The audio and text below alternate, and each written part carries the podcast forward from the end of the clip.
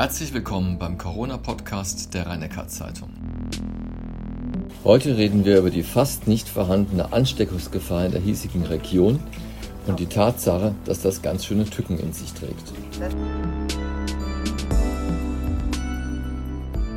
Professor Kreuslich, warum sterben durch Covid-19 in den USA, in Brasilien, in Spanien und in Italien so viele Menschen, in Deutschland und in Österreich dagegen eher wenige? Zunächst mal äh, ist die Frage, wie viele sind in den jeweiligen Ländern infiziert. Wenn mehr Menschen infiziert sind, auch relativ zur Bevölkerung, dann werden bei gleicher Todesfallrate äh, auch mehr Menschen verstorben sein. Wie viele in den jeweiligen Ländern infiziert sind, das war eine Diskussion, die schon im April und Anfang Mai sehr intensiv geführt wurde. Wie viele in den jeweiligen Ländern infiziert sind, weiß man oft nicht so genau, weil die Testhäufigkeit in verschiedenen Ländern unterschiedlich hoch ist. So schien in den USA zu Beginn der dortigen Epidemie die Todesfallrate besonders hoch zu sein, sogar sehr hoch zu sein. Das lag aber daran, dass sehr wenig getestet wurde und hauptsächlich oder eigentlich ausschließlich die symptomatischen oder schwerkranken Patienten gefunden werden. Also zunächst mal hängt die Todesfallrate sehr stark davon ab, wie viele, wie viele der infizierten Personen, wie viele Infizierte es überhaupt gibt und zweitens, wie viele Infizierte als solche erkannt worden sind. Dann kommt sicherlich ähm, hinzu, dass je nachdem, wie stark die Epidemie in die besonders gefährdeten Personengruppen vordringt, die Todesfallrate unterschiedlich ist. Wenn wir uns anschauen, war es ja so, dass zu Beginn auch in Deutschland hauptsächlich jüngere Skiurlauber und äh, Feriengäste aus Südtirol und aus Österreich zurückkommend infiziert waren, die im Wesentlichen gesund waren, dann ist natürlich die Krankheitssituation anders, als wenn wie dann im späteren Verlauf auch Altenheime und Pflegeheime äh, in, in, in, in Betracht kommen und dort auch viele Infizierte gefunden werden.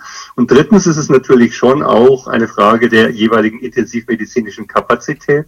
Wenn die überschritten ist, also eigentlich gar keine Intensivbetten mehr zur Verfügung stehen, ist die Be Behandlung schlecht. Wenn die intensivmedizinischen Behandlungsmöglichkeiten generell nicht so gut sind, dann ist es auch schlechter. Wir haben sicher in Deutschland und auch in Österreich eine besonders günstige Situation mit einer frühen Erkennung der Infektionsausbreitung, ähm, relativ früh zumindest, ähm, dann mit sehr äh, wirksamen Maßnahmen, um das einzudämmen, sodass die Infektionszahlen nicht so hoch gegangen sind.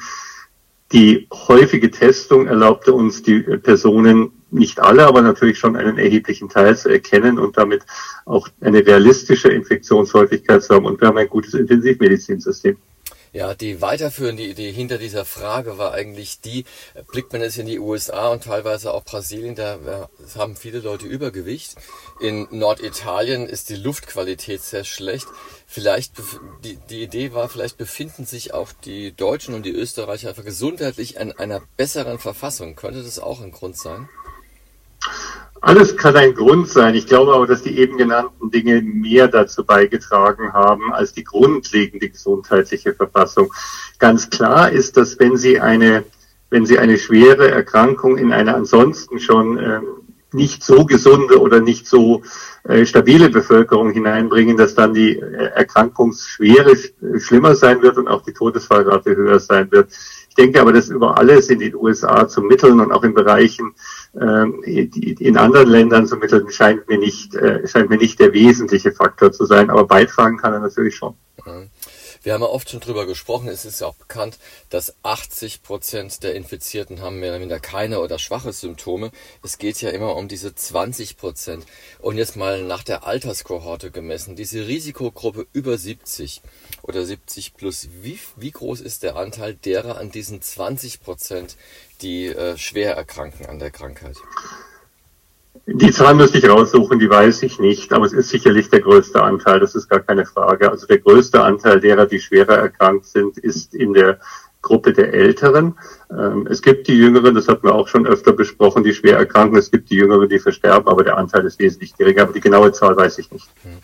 Jetzt befinden wir uns ja in der Lockerungsdiskussion die ganze Zeit schon, wo ja auch Heidelberg teilweise mit der Studienbeitrag leistet. Jetzt äh, erstmal zu den ersten Rückschlägen nachgefragt. Einerseits diese Baptistengemeinde in Frankfurt mit hohen Ansteckungszahlen, dann das, äh, die Privatparty zur Eröffnung eines Restaurants in Nordfriesland. Wie schätzen Sie diese beiden Rückfälle ein? Ich glaube, diese, diese und wahrscheinlich auch noch kommende Beispiele, denn es wird noch andere geben, da bin ich ganz sicher, geben uns Hinweise darauf, wo in der jetzigen Situation mit sehr niedrigen Infektionszahlen am meisten Gefahr besteht. Ähm, wir sehen, dass es im Moment zumindest so scheint, dass insbesondere in solchen Bereichen, wo Personen über längere Zeiträume in Innenräumen in etwas größerer Zahl zusammen sind, dort am ehesten äh, Infektionsausbreitungen und zwar auch starke Infektionsausbreitungen mit vielen infizierten Personen auftreten. Das wissen wir in gewisser Weise schon aus den Alten- und Pflegeheimen. Das ist eine ähnliche Situation, wo eben auch im Innenbereich gegebenenfalls auch nicht mit so guter Lüftung, wie es in anderen Bereichen möglicherweise der Fall ist. Viele Personen, im Fall der Alten- und Pflegeheime auch noch gefährdete Personen, über längere Zeiträume eng zusammen sind. Auch in der Kirche sitzen die Leute bei im Wesentlichen dann wahrscheinlich nicht sehr intensive Durchlüftung in der Baptistengemeinde über einen langen Zeitraum zusammen, ebenso im Restaurant. Im Gegensatz dazu sieht man in anderen Bereichen mit durchaus einem erheblichen Publikumsverkehr wie im Einzelhandel oder in ähnlichen Bereichen bei den Beschäftigten keine so starken Häufungen oder sogar sehr wenige Infektionen. Es scheint also doch so zu sein, dass das längere Aufenthalten in geschlossenen Bereichen bei unzureichender Durchlüftung ein besonderes Risiko darstellt denke, das ist auch einer der Faktoren, warum wir im Sommer deutlich weniger sehen. Die Leute halten sich im Freien auf, die Fenster sind offen, die Durchlüftung ist besser und äh, insofern ist dann auch das Risiko geringer und man kann allen nur raten, genau diese Ratschläge zu befolgen.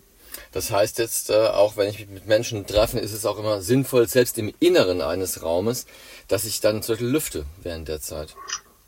Absolut. Wir haben in der frühen Phase, als wir mit der Isolierung hier im Klinikum noch nicht ganz so sicher waren, wie wir es alles regeln können mit den unterschiedlichen Wegen, haben wir einen äh, Raum gewählt, das war im März noch, haben wir einen Raum gewählt, der etwas abseits lag und haben die Fenster offen gelassen, damit eben immer eine äh, in, intensive Durchlüftung ist. Gott sei Dank war der März nicht so kalt dieses Jahr, sodass das ganz gut ging. Aber die Lüftung ist sicherlich ein Faktor, die, ähm, die stehende Luft auszutauschen, einen Luftaustausch zu machen, ist ja ganz klar. Wenn Sie Luftaustausch machen, wird auch alles, was an Erregern in diesem Bereich war, mit weggenommen. Und wie stehen Sie jetzt zur Wiedereröffnung der Kitas und auch der Schulklassen? Die Frau Eisenmann hat gesagt, die dritten und vierten Klassen werden nach den Pfingstferien unterrichtet, zehn Stunden die Woche und äh, Abstandsgebote werden nicht eingehalten. Ist das in Ordnung so? Ich ich denke, es ist eine politische Entscheidung. Das habe ich immer gesagt. Wir sind ja schon öfter auf dieses Thema eingegangen. Es ist eine politische Entscheidung, was man tut, wo man die Erkenntnisse aus der Wissenschaft intensiv beobachten und ähm, mit ähm, einbeziehen muss. Die bisher verfügbaren Ergebnisse, die aus verschiedenen Ländern zusammengekommen sind, weisen alle in die Richtung, dass die Kinder zwar infiziert werden können, es ist nicht so, dass sie nicht infiziert werden können, dass sie dann auch Virus tragen, dass sie aber keine besonders starken Beiträge zur Ausbreitung der Erkrankung haben. Und da muss dann die politische Entscheidung ähm, abwägen zwischen dem Risiko, das weiter besteht. Natürlich können über Kinder Infektionen übertragen werden. Ich glaube zu behaupten, dass das nicht der Fall ist, ist, ist dafür gibt es auch keine Erkenntnisse. Also man muss abwägen politisch zwischen dem zwischen der Möglichkeit, dass übertragen werden kann und der äh, Situation, wie die Gesellschaft, die Wirtschaft und alle anderen Bereiche des äh, Lebens damit umgehen können, wenn eben die Kitas und Schulen nicht geöffnet werden, was das auch für die Bildungsgerechtigkeit, für die Chancen und andere Situationen hat. Ich denke, in der frühen Phase der Pandemie ähm, war die Entscheidung, wir müssen möglichst in allen Bereichen die Infektion unterbinden, um hier ein Stoppschild, um eine Bremse in das System hineinzubekommen. Und da wäre es aus meiner Sicht auch nach wie vor eine falsche Entscheidung gewesen, zu sagen, nein, aber die Schulen lassen wir offen, das geht und alles andere schließen wir aus ganz verschiedenen Gründen, nicht zuletzt auch, weil das, was sich in den letzten Monaten an Erkenntnissen angesammelt hat, einfach damals noch nicht existierte. Zum jetzigen Zeitpunkt eine derartige politische Entscheidung zu treffen, ist für mich nachvollziehbar. Es ist aber ausdrücklich nicht so, dass man dann sagen kann, na, und da wird auch keine Infektion passieren. Und deswegen glaube ich, dass es sinnvoll ist, das damit zu begleiten, dass man in den Schulen nicht alle Schüler ständig untersucht, aber doch sehr aufmerksam dorthin blickt, ob es denn Ausbreitungen in den Schulen und Kita in Zukunft geben wird, wenn der, wenn die Öffnung eben äh, umgesetzt worden ist. Wir haben aktuell kaum noch Infizierte in der Region. Also in Heidelberg sind es heute, Stand heute fünf. Ich glaube im Rhein-Neckar-Kreis 14. Neckar-Odenwald-Kreis ist auch auf jeden Fall zweistellig, nicht so hoch. Und äh, besteht denn eigentlich jetzt überhaupt die Gefahr, dass ich mich jetzt in diesen Tagen infiziere hier in der näheren Region? Das Risiko ist extrem gering. Zu behaupten, das ist null, wäre aber auch falsch, weil wenn Sie so und so viele infizierte Personen haben, müssen wir davon, die, die erkannt sind, müssen wir davon ausgehen, dass es auch eine Reihe von Unerkannten gibt. Die genaue Rate der unerkannt verlaufenden Infektionen kennen wir nicht, aber wenn wir fünf Erkannte haben, dann sind es vielleicht zehn oder zwanzig zusätzliche. Und wenn ich mit denen in Kontakt gehe, kann ich mich infizieren. Auch die Leute, die in leer ins Restaurant gegangen sind und diese Veranstaltung besucht haben, sind davon ausgegangen, die Infektionsraten in Niedersachsen sind extrem niedrig. Warum sollen wir uns noch schützen? Da kann doch nichts passieren. Die Wahrscheinlichkeit, dass sowas passiert, ist sehr gering. Das würde ich überhaupt keine Sekunde bezweifeln. Aber Beispiele wie das aus Leer zeigen uns ja deutlich, dass Wahrscheinlichkeit eben bedeutet, dass es eben doch passieren kann. Hm. Jetzt äh, war die ganze Zeit die Rede davon, haben auch wir darüber gesprochen, dass ja möglicherweise eine zweite Welle im Herbst, also sprich ein bisschen Abstand zu den Sommerferien, kommt. Was kann denn die Politik heute tun, um die Gesellschaft darauf vorzubereiten, dass wir dann einen zweiten Lockdown vermeiden können? Ich glaube, dass das Vorgehen, das schrittweise Vorgehen in die Richtung der Öffnung ein guter Weg ist, um auch mögliche Schritte bei einer dann gegebenenfalls wieder auftretenden verstärkten Infektionszahl entscheiden zu können. Wir sind im Februar, März in eine Situation gekommen, wo man über den Erreger noch sehr wenig wusste, wo man kaum genug Testverfahren zur Verfügung hatte, wo auch die Frage, was trägt wie bei, Dinge, wie wir sie eben besprochen haben, Risikopopulationen, also Personengruppen, die besonders gefährdet sind, was tragen Kinder und Jugendliche bei, wie ist es äh, überhaupt mit dem Infektionsgeschehen, wo sehen wir besondere Ausbreitungen und so weiter. Alles das wusste man zu dem Zeitpunkt nicht. Insofern war die Situation wie ich schon sagte, aus meiner Sicht gerechtfertigt, so vorzugehen, dass man gesagt hat, dann machen wir erstmal so viel wie möglich dicht. Social Distancing war ja der Begriff. Und ähm, versuchen damit die Infektionszahlen runterzubringen. Im, in einer Situation, die möglicherweise folgen wird, hoffe ich, dass wir bis dahin zu einem in vielen Bereichen weitgehend normalen Leben zurückgekehrt sein können und dann entscheiden müssen, wie wir mit einer feineren Granularität, also sehr spezifisch ähm, neue oder erneut Reaktionen machen, um ein Infektionsgeschehen ähm, zu behindern oder einzuschränken oder ähm, abzumildern, wo es eben gerade auftritt. Das kann man sich wie so kleine Feuerchen vorstellen, die kein Flächenbrand sind. Aber wenn ich die einzeln und jeweils spezifisch löschen kann, dann tritt eben auch kein Flächenbrand auf. So ähnlich würde ich das sehen bedeutet, wir müssen darauf vorbereitet sein, dass eben regional und gegebenenfalls sehr spezifisch kurzfristige Einschränkungen passieren. Es muss das Gesundheitswesen darauf vorbereitet sein, dass die Kapazität und die Verfahren zur Nachverfolgung deutlich äh, besser werden. Daran wird ja gearbeitet. Wir müssen, und daran wird auch gearbeitet, intelligente Teststrategien entwickeln, damit wir zum einen sehr schnell solche Bereiche erkennen und die Ausbreitung erkennen, wenn sie auftritt und aus meiner Sicht zum anderen auch beobachten, ob es ein unterschwelliges Infektionsgeschehen gibt, indem man zum Beispiel in zufällig ausgewählten Gruppen der Bevölkerung immer mal wieder testet und, und schaut, wieso das unterschwellige Infektionsgeschehen ist. Ich denke, die gesamte digitale Aufarbeitung des Ganzen könnte noch deutlich verbessert werden, so dass ähm, man im Prinzip in Echtzeit verfolgen kann, wie das Infektionsgeschehen auf der Ebene nicht nur des Landes, einzelner Landkreise, sondern noch viel stärker regionalisiert sich darstellt, auch wie die Bettensituation sich darstellt, wie die Beatmungskapazität sich darstellt und so weiter. Ich denke, da ist einiges, was verbessert werden kann und was man in den jetzt anstehenden Monaten bis zum Herbst, in denen ich persönlich nicht erwarte, dass wir einen sehr starken Anstieg vorhersehen werden, äh, in denen man sich darauf vorbereiten kann. Ich will nochmal ausdrücklich auch sagen, die Tatsache oder die, die Vermutung, es ist ja keine Tatsache, die Vermutung, dass im Herbst möglicherweise eine weitere Welle auftritt, ist nichts als eine Vermutung, die basiert auf den aus, auf unserem Wissen über Atemwegserkrankungen, die in aller Regel so ab Oktober, und das wissen alle, da brauchen wir keinen Virologen dafür, ab Oktober bis so März, April ihre Häufung haben.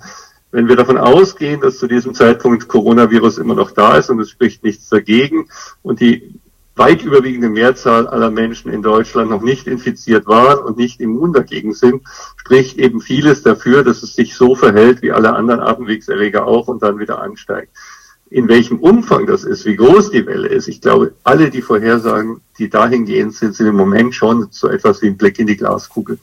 Jetzt habe ich eben kurz rausgehört, als Sie sagten, äh, wenn alle Men noch nicht alle Menschen immun sind, also gehen Sie doch davon aus, dass äh, Menschen, die die Krankheit bestanden haben oder Menschen, die geimpft werden, doch ausreichend Antikörper entwickeln werden, äh, dass die Krankheit nicht bei ihnen ausbricht. Also ich würde aus allen Erkenntnissen, die wir ansonsten über virale Erkrankungen haben, sehr stark vermuten, dass Menschen, die die Krankheit durchgemacht haben, eine, zumindest für eine gewisse Zeit immun dagegen sind und sie nicht erneut bekommen. Da mag es Ausnahmen geben, es gibt auch immungeschwächte Personen, es mag auch andere Ausnahmen geben, aber ich würde schon davon ausgehen, dass der Regelfall ist, dass wenn ich eine Erkrankung durch einen Virus, viralen Erreger hinter mir habe, dass ich für eine gewisse Zeit immun bin. Dafür sprechen auch die beginnenden Antikörperuntersuchungen, die bei uns und an vielen anderen Standorten gemacht werden, wo wir bei den Menschen die gesichert eine Erkrankung hinter sich hatten, die also vorher positiv getestet waren, in der Regel sogenannte neutralisierende Antikörper finden, also solche Antikörper, die das Virus inaktivieren, also äh, daran hindern können, eine Zelle zu infizieren. Die Frage, die wir nicht beantworten können, ist, wie lange eine solche Immunität besteht. Das können wir allein schon deswegen nicht beantworten, weil wir halt keine Personen haben, die länger als drei, vier Monate nach der Erkrankung in Deutschland sind. Und insofern kann ich nicht sagen, wie die Antikörper und die Immunitätslage sich ein Jahr nach einer Infektion ähm, aus, darstellen wird. Wir haben viele Infektionskrankheiten, denken Sie an etwas wie Masern, gegen die ist man geimpft und ist dann lebenslang immun oder früher, als noch nicht geimpft wurde oder solche, die nicht geimpft wurden, haben die Masern durchgemacht und waren lebenslang immun dagegen. Es gibt andere Erreger und dazu gehören leider die Erkältungsviren der Corona-Gruppe, also nicht dieser Erreger, über den wissen wir noch zu wenig, aber die Erkältungsviren der gleichen Familie, die machen keine langdauernde Immunität. Warum sage ich leider? Weil man zumindest eine gewisse Befürchtung haben kann, dass ein weiterer Erreger aus der gleichen Familie möglicherweise ähnliche Eigenschaften hat und auch keine lebenslange Immunität hat. Aber wie gesagt, das sind ähm, Vorhersagen, Überlegungen auf der Grundlage von Erkenntnissen an anderen Viren. Zu diesem Virus können wir es erst im Verlauf der Zeit sagen. Man kann halt über den Einjahresverlauf erst etwas sagen, wenn der Erreger ein Jahr in der Bevölkerung gewesen ist. Das ist auch eine Erkenntnis, dafür braucht es keinen Virologen. Ja. Äh, zum Schluss eine persönliche Frage. Ist denn Ihr Sommerurlaub fest geplant? Ja, ist er, aber ob er, ob er eintreten wird oder nicht, das kann ich natürlich genauso wenig vorhersagen wie alle anderen. Wir fahren jedes Jahr im, im Sommer nach Korsika, wo wir ein ganz kleines Ferienhäuschen haben und ich hoffe doch sehr, dass es auch dieses Jahr das möglich sein wird. Da drücke ich Ihnen die Daumen auch ein bisschen aus egoistischen Gründen. okay, danke für das Gespräch. Das war die 13. Folge des RNZ Corona Podcasts mit Professor Hans-Georg Kreuslich, dem Chefvirologen des Heidelberger Universitätsklinikums. Die Fragen stellte Klaus Welzel.